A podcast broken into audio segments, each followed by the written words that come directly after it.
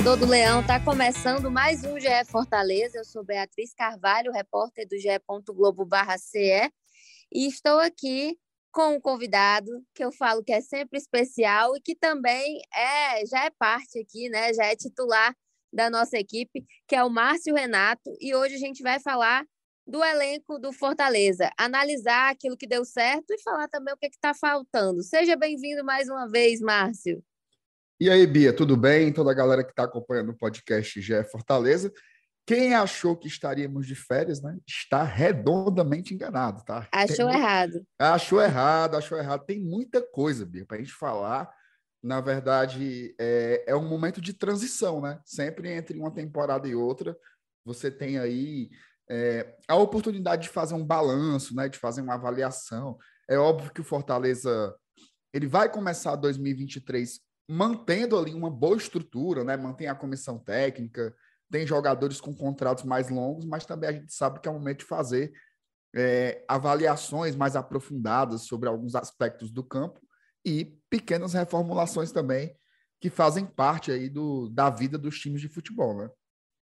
Isso, Márcio. E eu lembro aqui ao torcedor, a todo mundo que está ouvindo a gente, que em 2022, ali naquela transição, 21, 22, Fortaleza fez uma reformulação, né? Muita gente saiu, muita gente chegou, e ali no meio da janela também de 2022 chegou mais reforços, que eu acho que isso foi fundamental para a campanha, né? Para reta, para a segunda parte da campanha, para conquistar ali os objetivos, conseguir deixar aquela zona de rebaixamento, conseguir uma vaga na Libertadores. Tudo isso foi muito importante e na última entrevista também com Marcelo Paes, inclusive para esse podcast, ele comentou muito sobre isso, né? Sobre a importância dessa janela e das contratações que foram muito certeiras e é, do que vem pela frente. Então, assim, quem não ouviu, já fica o um aí para a galera ouvir, mas a gente já passa para frente falando um pouco desse elenco de 2022, que no início deu um trabalhinho ali, talvez por ser um pouco mais reduzido, né, Márcio? Acho que dá para definir dessa forma mas que depois é, que chegou alguns reforços, que encaixou melhor, é, rendeu. É, sem dúvidas, Bia. Eu acho que até, até uma coisa que, que a diretoria do Fortaleza fala publicamente, né? Assim, como um dos equívocos da temporada foi não ter ainda a, a, a vivência, né? A experiência do que seria jogar tantas competições e tantas competições de alto nível, né? Fortaleza, eu acho que ele não, não tinha a noção do tamanho do desafio que seria 2022. E aí a gente viu realmente uma temporada que ela, apesar de, de ter sido no todo muito boa, a, o Fortaleza teve uns sustos ali muito grandes, né? Tanto que eu, eu sempre falo isso. No jogo das oitavas de final da Libertadores, que talvez tenha sido o maior jogo da história do futebol cearense, o Fortaleza, no segundo tempo, teve que colocar Matheus Vargas, Igor Torres, De Pietri, Jussa. Então você não estava exatamente sincronizado com o tamanho daquele desafio. Então, é, é, também por isso a temporada do, do, do, meio do ano ela foi tão decisiva, né? Porque, Bia, o Fortaleza tem essa característica, tá? Ele não é o clube que trabalha nem com lista de dispensas e nem com pacotão de reforços. Só que vem um daqui, sai outro da lá, vem um daqui, sai outro da lá, mexe dali, sobe dois, vai três, nove fora zero. Quando você dá fé, mudou 40% do elenco.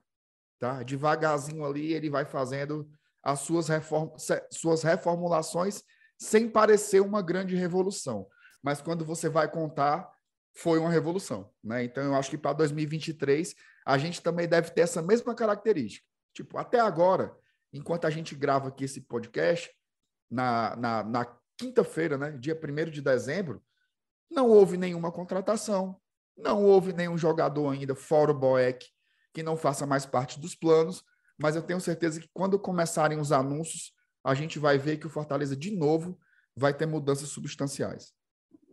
Geralmente em janeiro a gente não tem sossego, não. É toda hora chegando algum anúncio de alguém, não, subindo para o site, entrando na central, e é muita movimentação. Mas, Márcio, isso que você falou, eu concordo muito. Inclusive, eu gosto muito de anotar as coisas, as coisas dos jogos mesmo, escalação, é, movimentação dos times. E eu achei umas anotações do ano passado. E assim, apesar de manter o técnico, manteve ali alguns jogadores, mas muita coisa mudou, né? Muitos jogadores não estão mais no clube, outros se firmaram muito ali nas suas devidas posições, outros perderam a titularidade, né?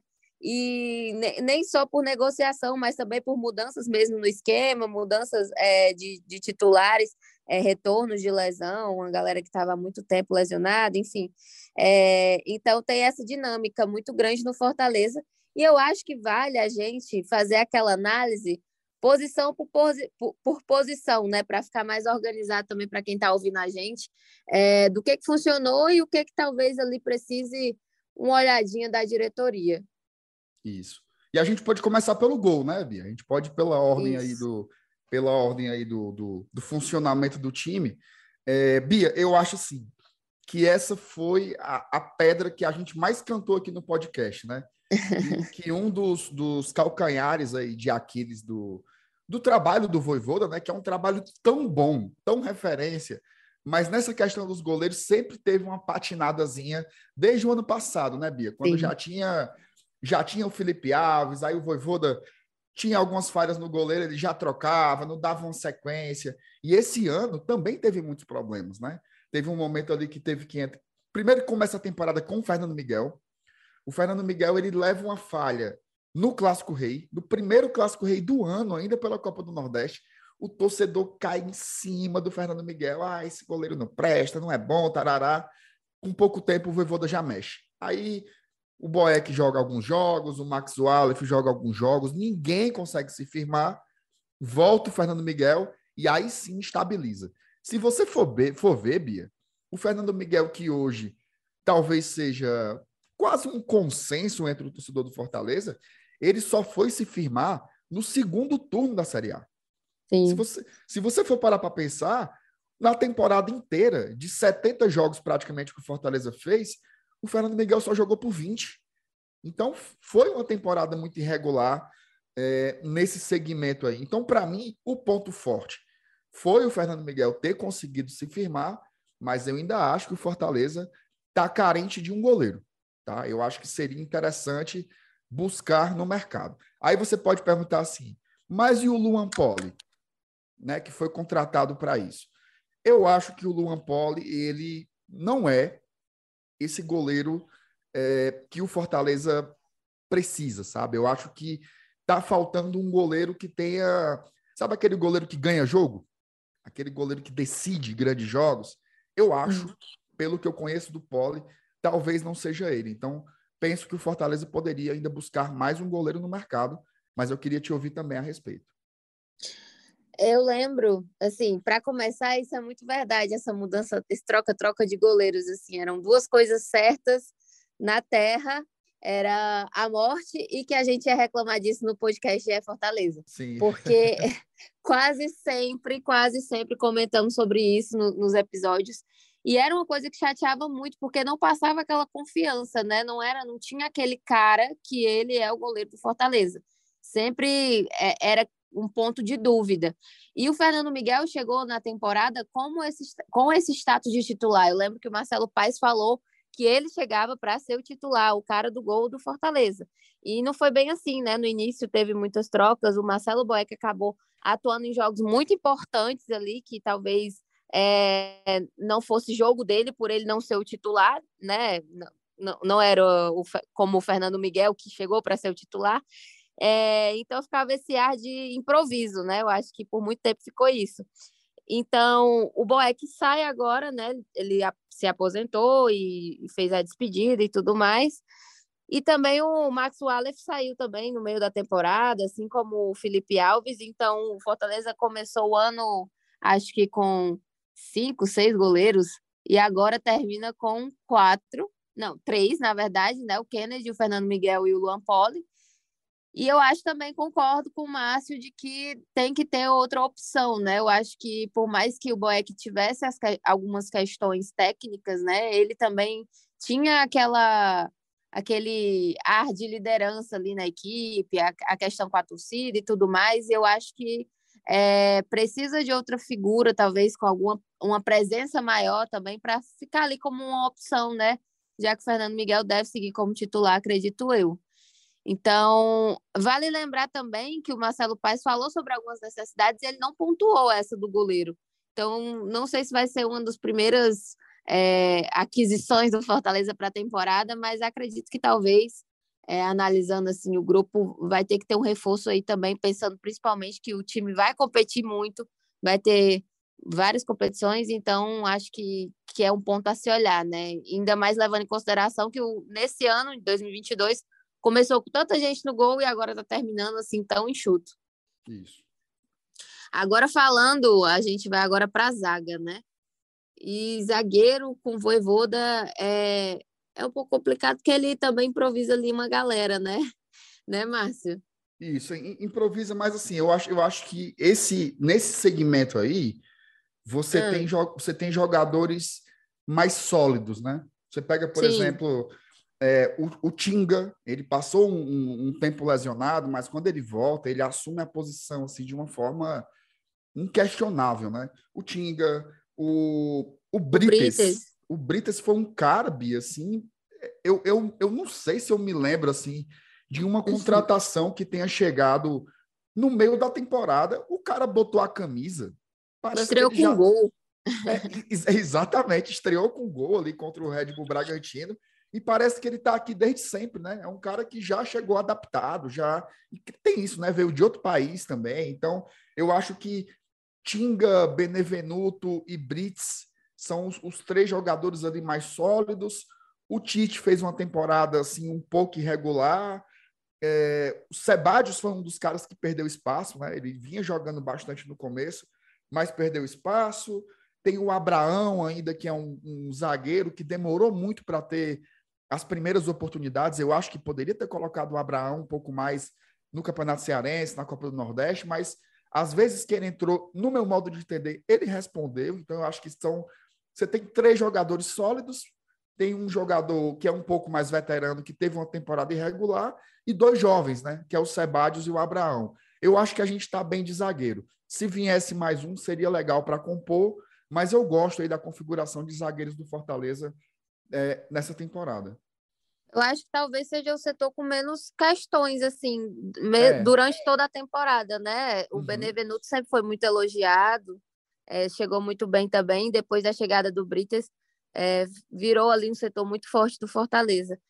Agora, eu o setor que eu acho que precisa de muita dar uma olhada, assim, são as laterais, né? Então, acho que é, o Marcelo Paes comentou que queria, buscava né, um zagueiro, assim como você falou, e também um lateral direito e dois laterais esquerdos. Então, acho que é essa parte aí é que eles estão focando mais nesse momento, especialmente porque tem a possibilidade de perder o Juninho Capixaba, né? Existem aí é, conversas, negociações e tudo mais, então.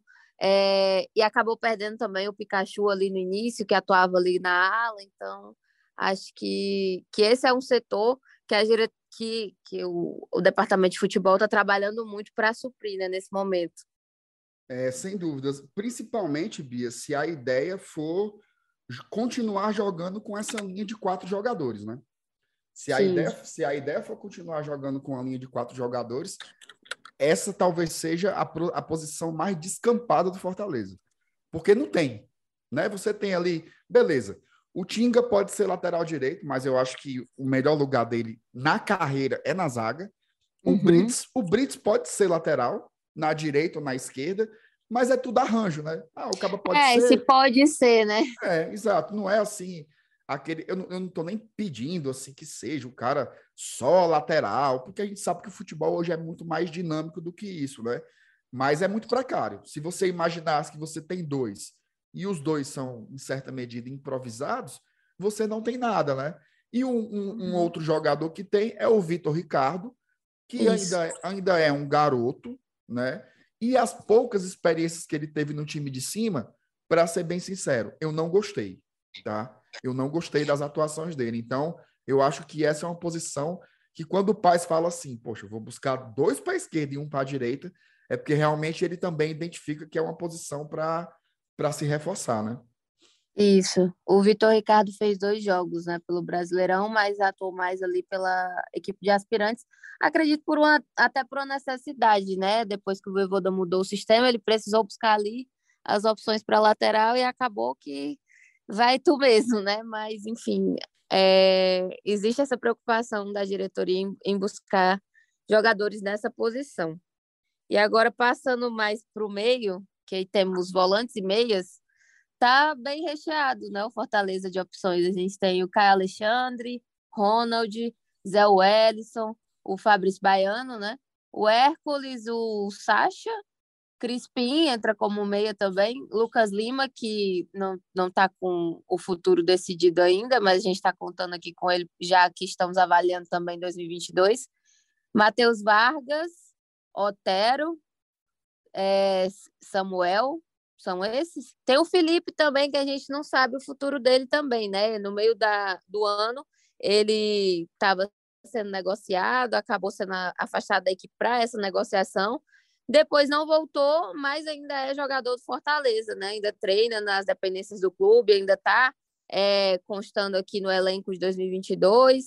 Então ninguém sabe se fica ou se sai, mas essas são as opções. Eu acho que talvez seja o setor que tem mais gente ali, né? Bia, eu fiquei zonzo zonzo com essa relação aí, porque é muita gente, mas ao mesmo tempo você tem muitas incógnitas, né? Por exemplo, assim, quem hum. são esses, quem são esses caras aí que a gente diz assim, olha, esses aí são, digamos, incontestáveis. Você tem o Caio Alexandre, que ainda, é, que ainda é uma situação em aberto, né? Inclusive, o, o Marcelo Paes deu uma entrevista lá para o Glória e Tradição e ele se mostrou pela primeira vez muito otimista com a renovação, tá? Então é possível que a gente tenha boas notícias aí com relação ao Caio, mas ainda está incerto, é um jogador que pertence ao, ao Vancouver Whitecaps, lá do, do Canadá, então não está muito certo. É, o Sacha, né, que é um cara que tem contrato até 2024, o Hércules, que é, para mim, uma joia rara do Fortaleza, um jogador que tem um contrato muito longo, até 2026, mas a gente sabe também que é assediado pelo mercado, e o Zé Edson, que renovou o seu contrato. O resto tem muitas interrogações, né? Porque, por exemplo, Bia, se eu te dissesse assim, o Lucas Crispim é um grande jogador, eu acho que isso é inquestionável. O talento que ele tem, a qualidade que ele tem, mas a temporada dele não foi boa, né? É, atuações muito irregulares, um jogador que teve muitas lesões, né? Eu acho que se a gente for procurar aí no histórico do GE, eu acho que deve ter umas seis notícias de lesões do Crispim na temporada. É muita coisa. Né? É muita coisa no ano. Então, é, são várias interrogações aí para se fazer. Você falou o caso do Lucas Lima, é o mesmo caso do Otero também, né? São jogadores que acabam os seus contratos agora e a diretoria e a comissão técnica precisam pesar. Vale a pena renovar? O que eles entregaram no ano é suficiente para fazer um novo contrato? Essa é, essas são questões que a gente tem que responder também, né? Sim. É, o Otero apareceu mais ali naquela reta final, né? Mas, assim, acho que atuou muito pouco pelo Fortaleza. Esse ponto do Crispim, eu acho que você foi cirúrgico, né? Como dizem no Twitter. Uhum. É, porque, principalmente levando em consideração a, um, a temporada passada do Crispim e essa temporada do Crispim, né? Ele jogou a média dele para muito alto e nessa temporada não fez tanto, perdeu até a titularidade, né? Então acho que isso é, reflete muito. E tem o Hércules também, que eu acho que é um jogador que também é, é uma unanimidade positiva, né? Todo mundo gosta muito quando ele entra em campo, ele colabora muito bem. É, acho que é um ponto forte ali do Fortaleza no meio Fez campo. Fez sete gols na temporada, Bia, o Hércules. A temporada de estreia do cara. Ele jogou Libertadores, Copa do Brasil, Brasileiro, Estadual, jogou final de Copa do Nordeste com 62 mil pessoas no estádio e ele não sente. Ele não sente. Esse, esse garoto tá estranho, viu? Ele é estranho, viu, Bia? ele é diferente. É, e assim, é perceptível a diferença que ele faz em campo. Uhum. Sim, parece assim, um jogador de, de muita maturidade, de fato. Assim, acho que ele é um, dos destaques positivos do Fortaleza dessa temporada. Acho que dá para apontar ele. É... E, assim, no meio-campo fica essa questão. Eu acho que o Fortaleza, se eu não me engano, o Marcelo Paes disse que está buscando também o meio-campo. É, ele então, falou um, um, ou dois, um ou dois jogadores por meio, né?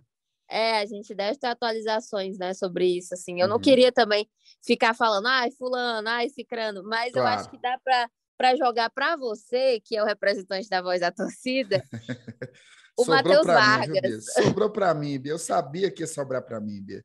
Bia Você assim, sabia que ia chegar esse momento? Eu sabia que ia chegar esse momento. Eu estava me preparando espiritualmente já para falar sobre isso. Cara, assim, ó, eu, eu, eu não vou ter, ter três respostas sobre a mesma coisa. Assim, tenho que ser muito sincero. Uhum. Eu acho que em 2021, assim, primeiro, né? O Vargas nunca foi aquele cara inquestionável. Ele sempre foi muito questionado pelo torcedor, sempre, desde o início, porque ele é um cara é, que ele é muito voluntarioso, ele tem uma entrega tática muito grande, joga muito para o time, mas ele é um jogador pouco decisivo, né? Ele não tem assistência, ele não tem gol, ele é um cara que não aparece tanto assim para o torcedor. Só que esse papo ele se segurou em 2021, em que a gente percebia que com o Vargas em campo, o Fortaleza ia melhor. Ele marcava é, sob pressão, a saída de bola do adversário e tal. Só que em 2022 isso não foi mais suficiente, tá? O Vargas realmente ele não conseguiu entregar nem essa parte positiva que eu mencionei anteriormente. Isso fez com que a relação dele com a torcida ficasse muito desgastada. Então eu acho que embora o Vargas tenha contrato aí até o final do ano, né? Eu tenho a impressão que o melhor, tá? O melhor seria negociá-lo, de repente emprestá-lo para uma outra equipe, porque, Bia, às vezes, é, e a, a, gente vai falar sobre, o, sobre os atacantes daqui a pouco, e talvez seja um caso muito semelhante, na minha opinião, ao do Robson, tá? Não é só uma análise sobre a qualidade do jogador, sobre o que ele faz. Às vezes os ciclos se encerram, né? Chega uhum. numa hora ali que você tem que encerrar. Não adianta mais o que o jogador fizer, parece que o ambiente já está pelo menos o que, o que parece, né? Muito desgastado essa relação torcida com o atleta e tal. Imagina aí, o cara tá aquecendo para entrar e já começa aquele chiado na arquibancada, né?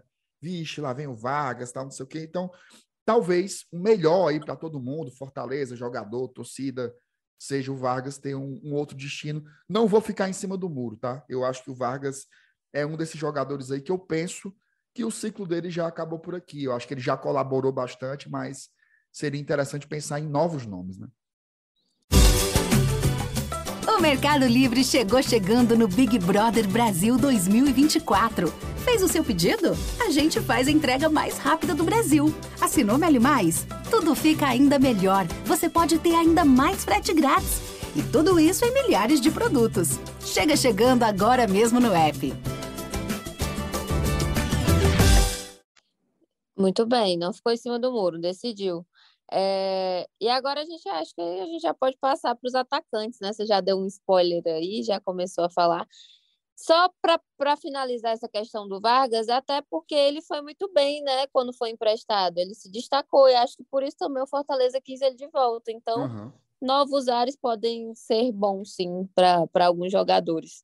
Isso. Agora nos atacantes temos. Vou passar a lista logo de todo mundo e aí a gente vai pontuando, que eu acho que esse é um setor importante de comentar algumas peças.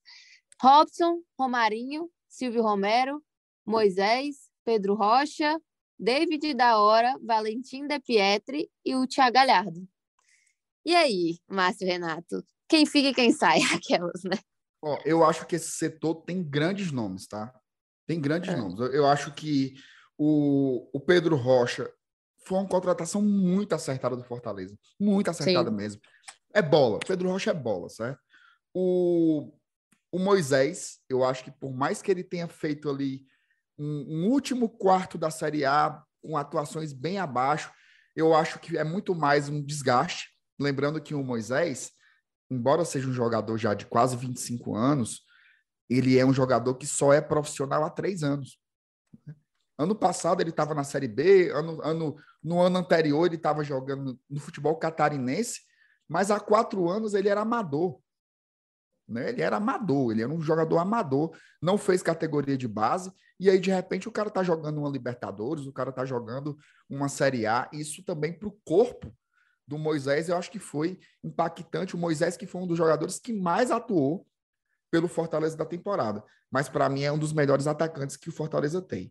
O Galhardo, eu acho que dispensa comentários, né? Um cara que caiu como uma luva. O Galhardo mudou a cara do ataque do Fortaleza nesse segundo turno. Então, é um jogador, para mim, também que ele é, é, inquestionável. E aí eu vou fazer a defesa do Romero. Hum. Tá? Eu acho que o Romero ele foi justamente questionado pela carência de gols na Série A. Não dá, né, para o cara chegar na rodada 37 e ele ter zero gols na Série A. Ele sabe disso, né? Você percebe disso que ele não estava satisfeito e por isso que os dois gols que ele marcou ali contra o Bragantino foram tão comemorados, né, por todo o grupo e por ele também, porque Ave Maria, né? Sai, Zica, deixa disso. Como é que o cara não faz gol? Mas ele, ó, quem tem o seu centroavante, segure. Tá? a frase tem... mais ouvida sobre isso, né? Exatamente. Quem tem o seu centroavante, aquele camisa 9, que sabe fazer gol, segure. Não é por nada não, Bia, mas mesmo com toda essa lacuna aí na Série A, o Romero é o terceiro, é o terceiro jogador que mais fez gols pelo Fortaleza no ano. E ele fez gols no Campeonato Cearense, fez gol na Copa do Nordeste, fez gol na Copa do Brasil, fez gol na Série A. Na Libertadores, ele fez gol contra todos os times que o Fortaleza enfrentou. Fez gol contra o Alianza Lima, fez gol contra o Colo-Colo, fez gol contra o River Plate e fez gol contra o Estudiantes. Eu acho, tá? Que embora você possa criticar, e tem que criticar mesmo esse momento difícil aí do jogador, é, o Romero, que já tem o seu contrato renovado para 2023, ele deve permanecer. Aí os outros aí, eu acho que tem asteriscos, né, para a gente pensar juntos. Mas é, esses, quatro, acho... esses quatro, para mim, são os inquestionáveis. Sim, eu acho que é, você comentou né, a questão do Robson. É, eu acho que o De Pietri também não, não teve muitas respostas nesse ano, né? No ano passado ele atuou um pouco mais, ainda tinha a, a margem ali da paciência da torcida. Eu acho que agora também fica um pouco mais complicado. Mas, pelo que o Marcelo Paes falou, eles estão procurando um atacante, né? Assim, ele disse de base. Pode ser que eles, assim, de base de um atacante, né? Mas pode ser que venham mais, existam é, mudanças aí nas negociações, não sei, é, renovem com o Galhardo. Então, acho que é, talvez seja o setor que tem mais arranjos a ser feitos, né, né Márcio? É, porque eu, eu acho, Bia, que assim, por exemplo, o De Pietri é um jogador muito jovem, né? Eu acho que tinha uma expectativa hum. melhor para ele esse ano. Ele começou a temporada bem, inclusive sendo titulares, titular nos primeiros jogos, mas depois que ele teve uma lesão, ele despencou tecnicamente, né? Então é um cara que faltou muito. O Romarinho, ele ajudou muito no final do campeonato. Mas para mim é muito pouco quando você uhum. avalia a temporada inteira, né? Eu acho que foi, foi um pouco aquém. E aí eu queria dispensar aqui, a gente está chegando no, nos finalmente desse setor, para falar um pouco sobre o Robson, tá? Quem me conhece sabe, assim, o quanto eu defendo o Robson. Eu acho que ele Quem me conhece sabe. Assim, cara, ele, ele é um cara que nunca foi, nunca andou nem perto de ser consenso. Porque ele não é aqui, por exemplo, pega o Galhardo, o jeito que o Galhardo domina a bola, o jeito que ele toca, até o jeito que ele comemora os gols, como ele chama a galera, como ele tem aquela dimensão. A gente entrevistou o Galhardo aqui, né, Bia? O homem é um queixo medonho, né? O homem é um queixo, é um queixo medonho. E o Robson não tem, esse, não tem esses elementos todos, sabe? Ele nem é um cara muito habilidoso e ele também não tem essa dimensão do, do carisma, né? Então sempre foi um jogador muito pesado. Só que o Robson ele tinha números. O Robson tinha números. Não é por nada, não, mas ele entregou 10 gols na Série A de 2021. E, e desses 10 gols, 9 foram decisivos para o placar do jogo. Tá? Então, ele sempre foi um cara muito relevante. Ele ajudou demais o Fortaleza aí a sua primeira Libertadores da América. Já em 2022, ele não conseguiu entregar a mesma coisa. Ele até fez ali, ele teve momentos importantes, né? Se você for pensar no início da retomada do Fortaleza na Série A, ele foi bem ali contra o Cuiabá, mas é muito pouco, né? É muito pouco. E o Robson está cada vez mais desgastado com o torcedor, a expulsão dele na final da Copa do Nordeste, é, essa rixa dele. Teve aquele episódio também da briga, né, no, no aeroporto. Acho que aquilo também foi bem complicado, né, mano? Só para lembrar. Da, da, briga no aeroporto, que na verdade assim não foi nenhuma briga, né, Bia? Ele foi agredido, né? Isso, exatamente. O, o, o, o Robson ele foi agredido pela, por uma parte da torcida no aeroporto. Então, eu acho que já tá bom. Sabe assim, quando você diz assim, olha, valeu, Rob Gol, tamo junto tal. Eu penso valeu, que mais... foi bom a Deus, né? Exato, é, é, o famoso beleza, valeu, falou, né? Eu acho que o melhor, inclusive para o Robson, tá? Eu acho que ele é um cara que tem bons números, assim, para inclusive ser negociado, de repente pingar alguma coisa aí para o Fortaleza de, de dinheiro, né? Numa negociação. Mas eu acho que ele é um desses caras que você tem que saber ler o fim do ciclo, sabe? Eu tenho um certo receio de você esticar demais até as últimas e ficar um negócio insustentável. É, então eu penso que o Robson, infelizmente, ele que é meu xodó, não aguento mais defender o Rob Gol, mas eu acho que realmente chegou num momento ali de fim de linha para ele. E eu, eu penso, né, assim, que, que talvez seja o melhor para o Robson, para o Fortaleza e para o torcedor também, que ele tenha novos ares aí na carreira dele. É isso, torcedor. Vocês ouviram agora a análise, é, posição por posição. E agora, só para finalizar, eu queria que o Márcio dissesse aí, é, jogo rápido, quais, assim, um lateral, dois laterais esquerdos, um atacante, um meio, o que é que você acha que tem que vir aí nessa janela do, do início do ano, Márcio?